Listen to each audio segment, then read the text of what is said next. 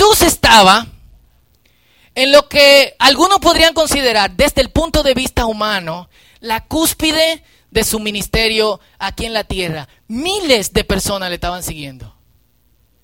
Dice que en, esta ocasión eh, la gente lo, empujaba y él miraba a la gente, eran miles que habían, eh, habían ido tras de él a, este, a esta zona donde que estaba al lado del, del mar de, de, Galilea y él dice que los miraba y tuvo compasión de ellos porque eran como ovejas que no tenían eh, pastor y es en el momento donde, donde pasa el milagro de la alimentación de los cinco mil. Pero en ese mismo instante, cuando un grupo de personas que lo estaban siguiendo deciden que las enseñanzas de Jesús son demasiado fuertes como para seguir atrás de este, eh, de este loco, una vez yo estaba hablando de, de este mismo pasaje, eh, yo decía, miren, imagínense ustedes detrás de Jesús y de repente le diga, cuando ustedes le pregunten, ok, ¿qué tenemos que hacer para ser miembro de tu iglesia? O si ustedes quieren ser miembro de mi iglesia, coman de mi carne y beban de mi sangre. O sea, ahora ustedes se imaginan el pan y el vino. Imagínense este momento. Ah, ustedes me quieren seguir. Vampiro. Caníbal. Zombie. Es como que, ¿what? Así que esta gente decide, no, estas enseñanzas son demasiado fuertes. Jesús se voltea a los discípulos y le dice, ustedes también se quieren ir. Y esto es lo que le responde Pedro, palabras que se inmortalizaron en Juan capítulo 6, del versículo 68 al versículo 69. Le dice, Señor, ¿a quién iríamos? Tú tienes las palabras que dan vida eterna. Pero no se queda ahí. Él le dice, nosotros creemos y sabemos que tú eres el santo de Dios. Palabra de vida eterna. ¿Conocen a gente que todo lo que dice es negativo? ¿Quiénes conocen a gente así? Eh, yo no sé quiénes vieron los pitufos cuando era chiquito, pero estaba pitufo, pitufo gruñón, llegaba pitufo, el que más me gustaba, ¿cómo era el que se llamaba? El que siempre tenía un regalito que explotaba. Eh, pitufo bromita. ¡Ah, tengo una sorpresita aquí! Odio las sorpresitas. Pitufina, ay, tengo unas flores, qué bonita. Odio las flores. Ay, va a llover, ay, qué día más bonito. Odio la lluvia, odio el día, odio los días. Viene papá Pitufo, odio papá. Eh, hay gente así cuando, o sea, algunos tenemos gente así en el trabajo, otros tienen gente así en el lugar de estudio. Cuando entran, vienen como con una cosa negra atrás y no tienen ni que hablar. Y ya tú sabes que tú no puedes decir nada delante de esa persona. Tú le dices, eh, nada, yo en este verano pienso irme eh, de vacaciones. ¿A dónde? Yo quiero ir a Juan Dolio. Juan Dolio, oh. No hay otro lugar mejor para que tú puedas ir. Juan Dolio está lleno de algas y de, eh, y de arena y de cosas. ¿Qué hotel tú vas, fulanito? Oh, ese hotel. Dios mío, la última vez que yo estuve en ese hotel. O sea, oh, perfecto. Vamos a comer. Eh, güey, una yautía ahí con salami. Oh, yautía. Oh.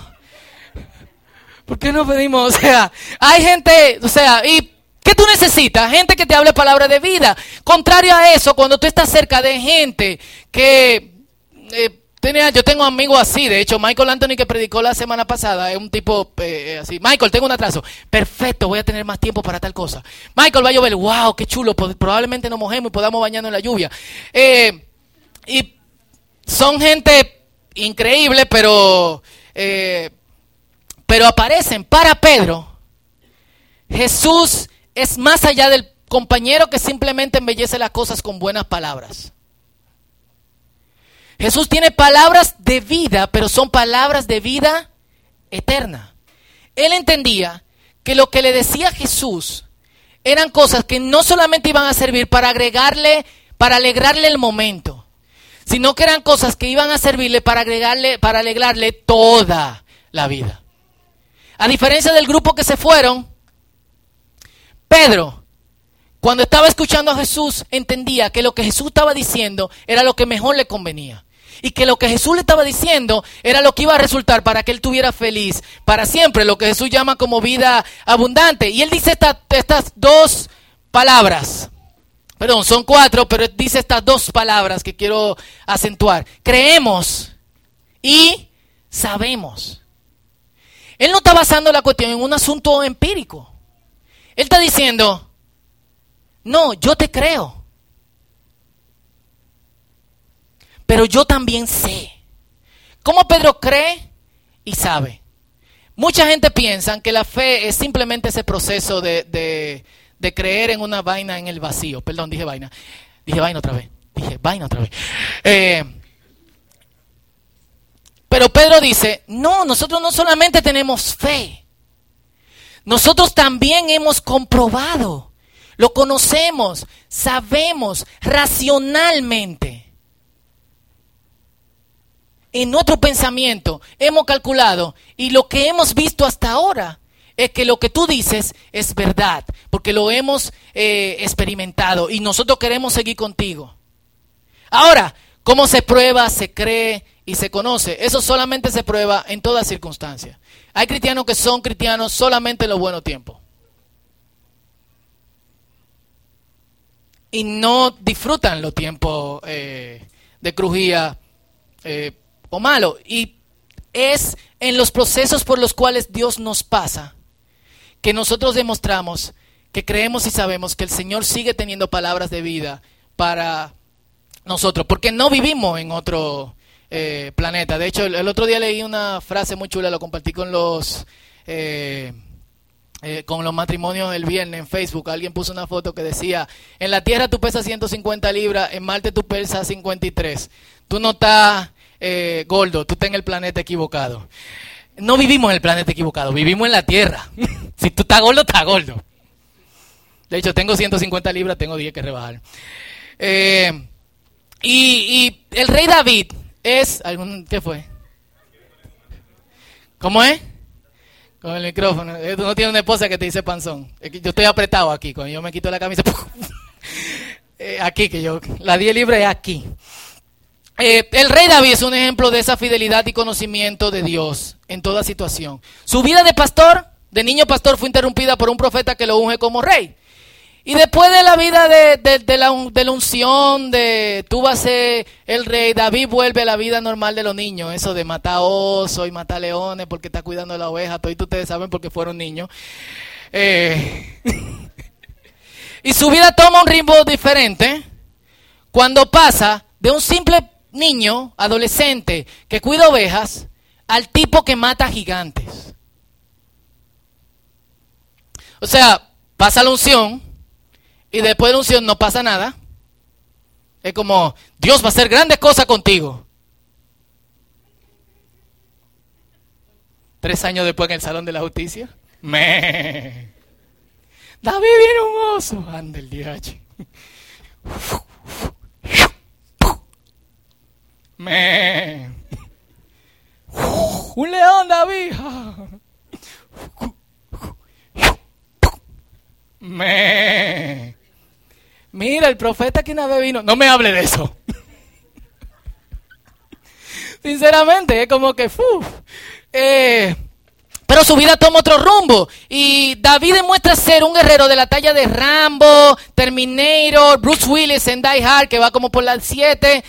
Y hasta paga para casarse con la hija del rey. Este es el reto que el rey le pone. Tú eres bravo.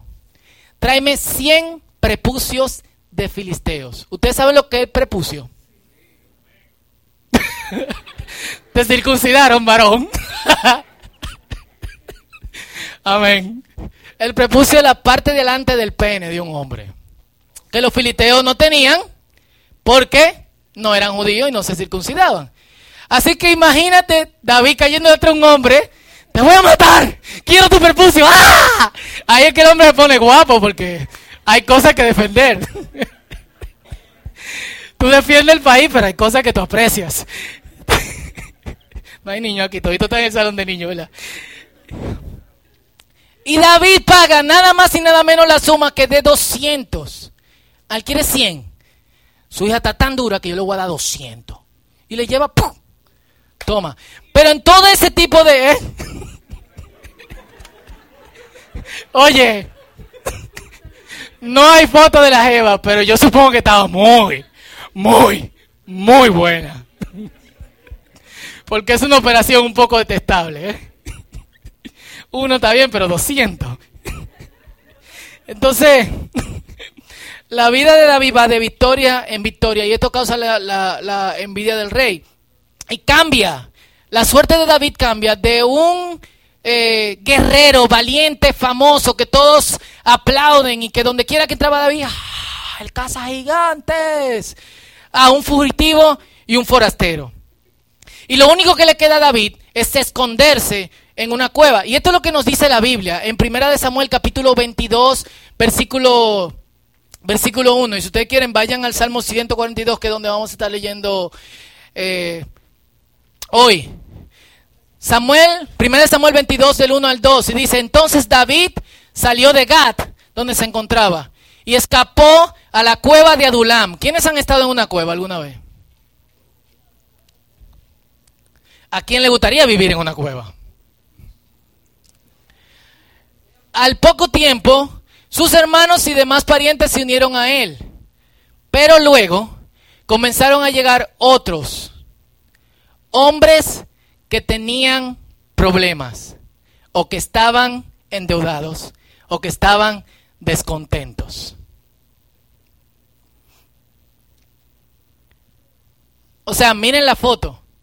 David pasa de ser un, guerrero que todo el mundo le aplaude, que la gente le dice, hey, que ah, pero David, ¿cómo fue que tú mataste a Goliat? Cuéntanos. Muchachitos, vengan, David no va a contar. Bueno, yo tenía 16 años, no sé cuánto, que bla, bla.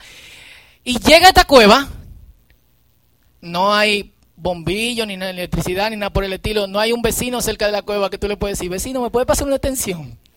Es con antorcha. Y la gente que se le une son quienes? Los valientes. Los otros compañeros del que estaban con el rey. No. Los que tenían deudas, problemas y todos los pitufos gruñones. Odio esta cueva. ¿Y por qué tú estás aquí? Porque odio al rey Saúl. ah, aquí está David. Odio a David. o sea, es, como que, no sé, piensa en ti en el momento más ápero de tu vida durante los últimos años y que de repente todo cambie. Es como que... y David, ¿qué hace? Escribe un salmo escondido en una cueva, compañero de gente gruñones y en olla, en constante peligro, David nos deja ver que los momentos de más profunda opresión en la, son la verdadera escuela de la oración. David nos deja ver que podemos perder lo que sea en la tierra. Reputación, dinero, estatus. Y eso no nos daña porque podemos permanecer con Dios como nuestro protector. Y escribe lo que nosotros conocemos como el Salmo capítulo 142. Y esto es lo que dice en sus primeros versículos. Eh, ustedes, la mayoría tienen la nueva traducción eh, viviente. Pueden leerlo de aquí. Lo que está aquí al frente es una traducción mía por cosas que quiero acentuar dentro, de, dentro del pasaje. Y David dice, alzaré mi voz al Señor para que me ayude, o gritaré al Señor para, por ayuda. Gritaré al Señor para que me tenga misericordia. Me arrojaré a sus pies y ante Él mi queja expondré. Han llenado de trampas mi camino, pero tú me muestras dónde ir cuando ya no tengo ánimo. No importa a dónde mire, nadie me tiende la mano. No tengo dónde refugiarme, por mí nadie se preocupa, se preocupa. ¿Alguna vez ustedes se han identificado con una de esas frases? Donde quiera que miro, no hay ayuda, nadie me tiende la mano, no tengo donde refugiarme, bueno, en una cueva, nadie se preocupa por ti. ¿Ustedes han estado en ese momento? Yo sí. No sé ustedes, pero yo sí. A ti, Señor, te pido ayuda y te digo, tú eres mi refugio, eres mi porción en la tierra de los vivientes. Todos los idiomas tienen algo que se llama onomatopeya. ¿Quiénes saben lo que es una onomatopeya? ¿Quiénes no saben?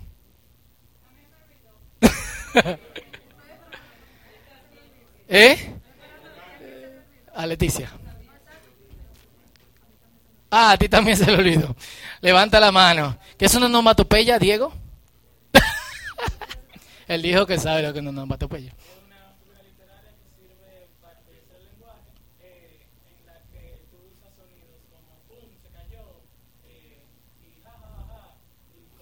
Exacto. Eh, de hecho, eh, un aplauso al muchacho. Pero apláudanlo bien, señores, se fajó el lenguaje al servicio de la comunicación. ¿eh? es una, una onomatopeya, es la imitación de un sonido con palabras que representan un objeto. Por ejemplo, nosotros tenemos a Daniela que está empezando a hablar y hay unos muñequitos que se llaman canciones de la granja. Eh, y tienen el pollito pío, la gallina turuleca, el perro no sé quién, el gato no sé cuánto. Y en, el, en una de las canciones, creo que en el del ratón de Susanita, aparecen todos los animales y empieza Daniela, pío, pío. ¡Wow, wow! ¡Miau! Esas son onomatopeyas. Y nosotros tenemos ese tipo de, de sonido. Y algunos le enseñan a hablar a los hijos así: mira, un jau, jau. Jau, jau, jau. Mira, un miau, miau. ¡O ¡bam! Una explosión. ¡Bim, bam! Y una de las cosas interesantes de este salmo es que David incluye una palabra, podríamos decir, rara,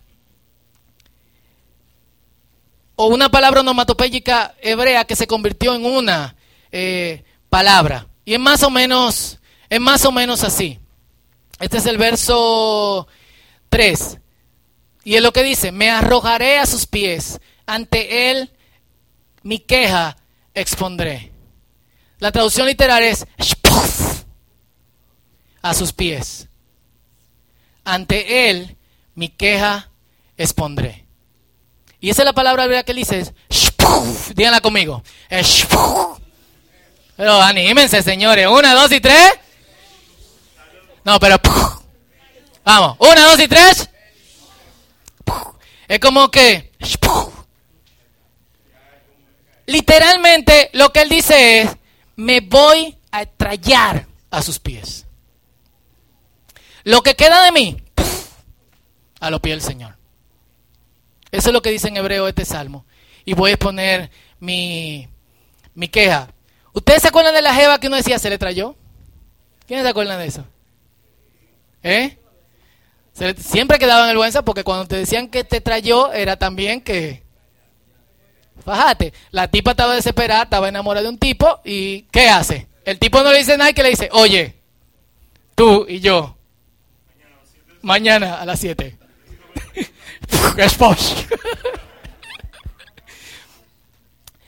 Cuando eso pasaba era que ya era el punto de la desesperación. No me va a hacer caso, déjame hacerlo. Era como el intento eh, arriesgado, desesperado de una persona enamorada que no sabía lo que iba a pasar, pero que la otra persona parecía no corresponderle y que hacía esa persona se trayaba. Y eso es lo que uno hace en necesidad cuando uno cree y conoce a Dios. Uno no va a otro lado. Uno no se le trae a otra gente. Uno no mira en otro sentido esperando que su ayuda venga de otro lado. ¿Qué uno hace? A los pies del Señor. Que lamentablemente es el último recurso al que usualmente nosotros recurrimos. Tú tienes un problema, tú intentas cualquier tipo de cosa. Tú hablas con la gente, tú, tú conoces a fulanito y tú le dices, fulanito, tú conoces a fulanito, llámalo por favor y dile que eh, yo necesito que él, que trabaje en tal cosa, sea el contacto para que yo consiga la otra cosa. Y muchas veces eso ni siquiera funciona. Y tú tienes que buscar a otra gente que sí conoce, el que está encima del otro, que sí conoce la persona que, la que tú dijiste que te ayudara porque conoce a ese. Y nadie te ayuda. Y cuando nadie te ayuda y tú estás desesperado, ¿qué tú haces? Pero ¿qué hace David? Pasa de cazar gigante a un hombre en crujía. Le siguen. No la gente que andaba con él antes, no la persona. Un caza gigante debió de tener muchas relaciones. Una persona que estuvo al lado del rey debió de tener por lo menos dos o tres generales que lo ayudaran también en cualquier momento de necesidad. No, le persiguen los que están en olla y en crujía como él, los pitufos gruñones. ¿Y qué él dice? Perfecto. Yo voy a alzar mi voz al Señor. Yo voy a poner mi queja delante del Señor. Y yo me le voy a trallar en su presencia. Y eso es lo que uno hace. Y es lo que se demuestra. ¿Por qué? Porque no importaba dónde él mirara, nadie tiene la mano, no tengo donde refugiarme, por mí nadie se preocupa. A ti, Señor, te pido ayuda y te digo, tú eres mi refugio, eres mi porción en la tierra de los vivientes. En poesía hebrea, y el salmo es un poema, existe lo que se llama paralelismo. Y es que el salmista pone una línea de este versículo en paralelo con una línea del siguiente versículo. Y esto es lo que pasa con, los, con estos dos versos. En el verso 4, nadie me tiende la mano, nadie me ayuda. Señor, te pido ayuda. No tengo donde refugiarme. Mentira. Señor, tú eres mi refugio. Por mí nadie se preocupa. Señor, tú eres mi porción. Que el razonamiento que nosotros deberíamos de tener, este razonamiento paralelo entre lo que parece ser la realidad lo que yo estoy enfrentando, lo que me está pasando y la realidad. Si yo creo en el Señor y yo lo conozco, y si yo lo conozco es porque el Señor ha actuado en mi vida antes, levanten la mano las personas en quienes el Señor ha actuado alguna vez en su vida. Todos. Entonces yo tengo prueba de que el Señor puede ayudarme. ¿Y cuál es el tipo de razonamiento que yo hago? Nadie me tiende la mano. Señor, tú sí me tiendes la mano. Yo no tengo dónde ir. Señor, yo voy para donde ti. Por mí nadie se preocupa. Tú eres mi porción. Y esto de porción yo creo que tenemos que explicarlo de alguna otra manera, porque quizás no lo entendamos bien. ¿Mi porción de qué? Hablando de Jehová que se traían, había un merengue o una un digo que le, ¿quién tú eres? Tu bicochito. Eh, mi porción de bicocho. ya que me trae Spock, bicochito. Mi porción de bicocho. Mi, mi mulo de, de algo. Mi pico y pala. Mi porción de comida, mi porción de bicocho, mi porción de qué. Pero esta es la más grande confesión de fe de este salmo. Cuando los israelitas entraron a la tierra prometida, había doce tribus, ¿verdad? Una de las tribus, que es la tribu de, de Leví, son los que Dios elige para que sirvan en el templo. A todas las tribus, Dios le dio tierras, espacios y lugares donde vivir. Pero a la tribu de Leví, no. Y esto es lo que le dice el Señor a la tribu de Leví. Números capítulo 18, versículo 20. No recibirás ningún terreno en propiedad. O sea, no te voy a dar ninguna porción. Y no te toca nada entre los hijos de Israel. Yo soy lo que te toca y yo soy tu propiedad. Y tú dices, wow, qué ápero. Te lo pongo así. Tú eres chiquito, tienes tres hermanos y tu papá o tu mamá llegan de Nueva York. ¿Se acuerdan eso? O el tío. Mi papá y mi mamá nunca fueron a Nueva York, mi mamá se fue ahora. y no ha vuelto. Eh, se fue con residencia, por si acaso, no se fue ilegal. Me mandó fotos de la nieve el otro día. Eh, ¿Y qué hacían los papás y las mamás que llegaban de Nueva York? O los tíos. Yo tenía un tío, mi tío Eddie, que cuando iba a Estados Unidos, Puerto Rico o Nueva York, él siempre traía muñecos de He-Man. Y yo tenía a Fistol, tenía Skeleton, ¿te acuerdas? Era He-Man, no sé quién. Había como 10 tipos de muñecos de He-Man. He-Man Explosion, no sé cuántos. He-Man que le cambiaba el pecho y lo que sea.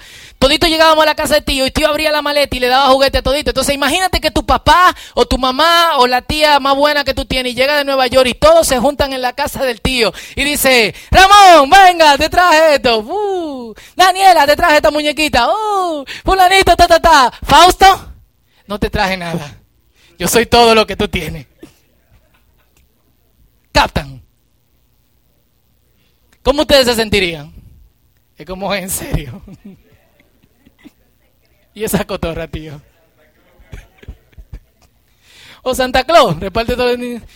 Mi amor, no te traje juguete, pero te traje a Santa Claus. ¡Oh! oh! Está fuerte. Pero Aarón y sus descendientes y todos los levitas sabían que esta era la mejor parte. Sabían que La tierra, los terrenos eran cosas que pasaban, eran pasajeras. Ellos iban a disfrutar, estar constantemente frente a la presencia activa de Dios. Estas son gente que armaban el templo y lo desarmaban. Veían el arca del pacto, la cargaban. Ellos tenían un privilegio que ninguno de los israelitas tenían. David espiritualiza esa frase que el Señor le dio a los levitas y le dicen, eres suficiente. Tú eres lo que me toca entre toda la gente que vive en la tierra. David cree y conoce. Ha visto la mano de Dios en tiempo de victoria y de prosperidad. O sea, ¿qué chance hay? Que un guerrero así, con armadura, una lanza y una espada, no le gane un tipo que tiene casi 10 pies y que un chamaquito de 16 años, chiquito, flaquito, que solamente cuida ovejas, llegue con un tirapiedra, con uno solo le dé al tipo y lo mate. Eso es una posibilidad imposible. David ha visto la mano de Dios obrando. De hecho, cuando él mata al gigante, él no dice, oye, cállate, que yo sé lo que yo hago y yo te voy a matar, yo soy un bacano. No, él le dice, tú vienes contra mí con espada y jabalina, yo vengo contra ti en el nombre del Señor. Y Dios le responde, ¿tú crees que yo soy un perro para que tú vengas para donde mí con piedra y con palo? Yo soy un guerrero. Y agréguenle el efecto de que tiembla la tierra. Y David le dice, el Señor te va a entregar hoy en mis manos. ¿Quién? No es yo voy a acabar con... No, el Señor te va a entregar en mis manos y yo te voy a vencer. Y la tierra sabrá que David, el más bacano de todos los guerreros. No, toda la tierra sabrá que quien tiene el poder es el Señor. David entiende desde el principio que nada de lo que ha hecho y si tengamos la tenemos la oportunidad un día, me salió el campo, si tengamos la oportunidad un día. vale. Si tenemos la oportunidad un día de estar delante de David y preguntarle, dime David, cuéntame la experiencia de los 200 prepucios. Bueno, el Señor lo entregó en mi mano, hermano, porque como usted se puede imaginar, vaya, Él lo entiende. Ha visto la mano de Dios en tiempo de victoria y prosperidad y cree y conoce que Dios va a estar con él en los tiempos de necesidad. ¿A dónde vamos a ir si solamente Dios, si solamente Cristo tiene palabra de vida? No hay otra cosa que hacer. Nosotros como creyentes tenemos que cambiar el valor de todas nuestras posesiones. Que la tenemos, no van a dejar de ser nuestras. De hecho, los levitas tenían tierra, pero no tenían una tierra que se llamaba Leví, sino que tenían tierra entre todos los judíos y tenían vacas y tenían propiedades, pero no era en su tierra, sino una tierra que alguien le, le dio porque el Señor lo ordenó. Vamos a seguir teniendo cosas, pero deberíamos de transferir toda la pasión y toda la, la, alegría y toda la, la, la satisfacción que nos da tener cosas a decir, Señor, tú eres mi propiedad, tú eres mi porción, tú eres lo único que yo tengo. Porque cuando decimos así nos vamos a dar cuenta que todo se pierde.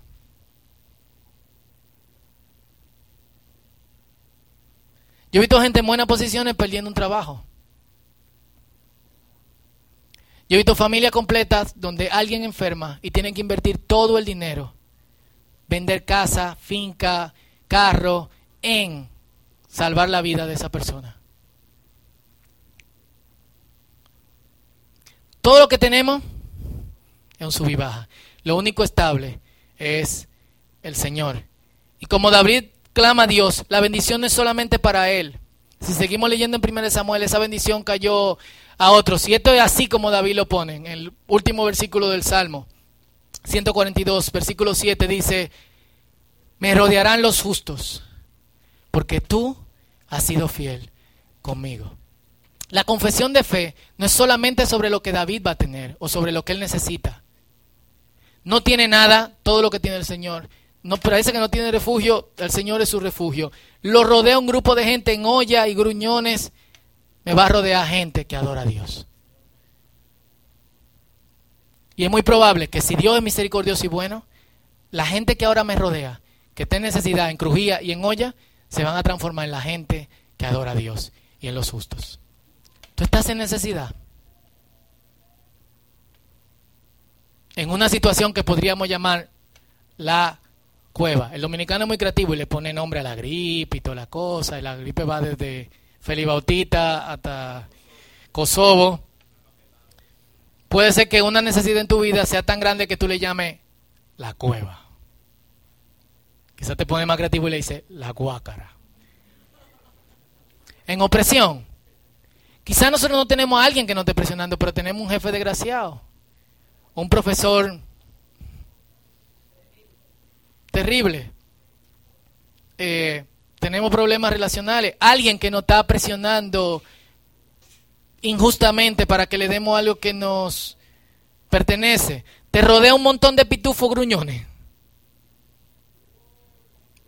Yo creo que este salmo nos da la solución. Lo voy a repetir. Vamos a traernos delante del Señor.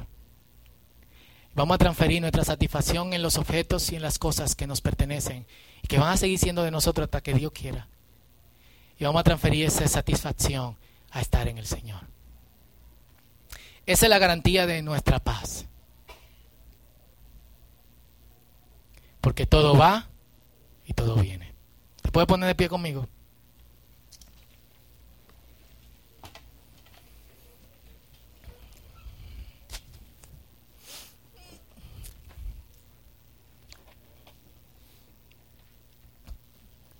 Yo creo que tenemos que aterrizar esto a la realidad que cada uno tiene, que puede ser distinta.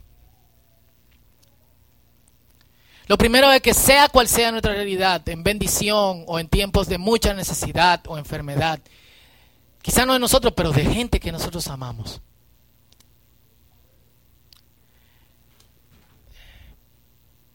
Tenemos que empezar a transferir de cuenta de las cosas materiales al Señor, que nos bendice. Y esa es la primera oración que nosotros debemos de hacer en el día de hoy. Y lo segundo es, ¿cómo, cómo agregamos el conocer al creer? Creo que el creyente tiene que envolverse en un proceso constante de dar gracias. Ir hacia atrás. Si es posible cada mañana y pensar en los momentos en que el Señor te ha bendecido. Quizás sea este momento en que el Señor te está bendiciendo. Y no dejar de dar gracias. Porque las bendiciones tienen la característica de que nosotros nos volvemos orgullosos y arrogantes. Pero cuando tú transfieres la satisfacción de propiedad al Señor, tú eres mi propiedad. La humildad es constante, no importa que pase de la pobreza a la riqueza, que te vuelva millonario o que simplemente tenga todo lo que tú soñaste en la vida, aunque eso no sea dinero.